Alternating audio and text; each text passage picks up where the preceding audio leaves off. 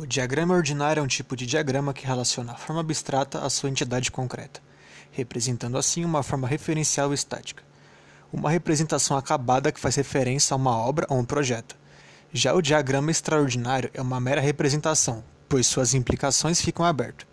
A diferença entre o ordinário e o extraordinário são os seus padrões. Por exemplo, o fechado é acabado, o aberto é um algo provisório, não definitivo.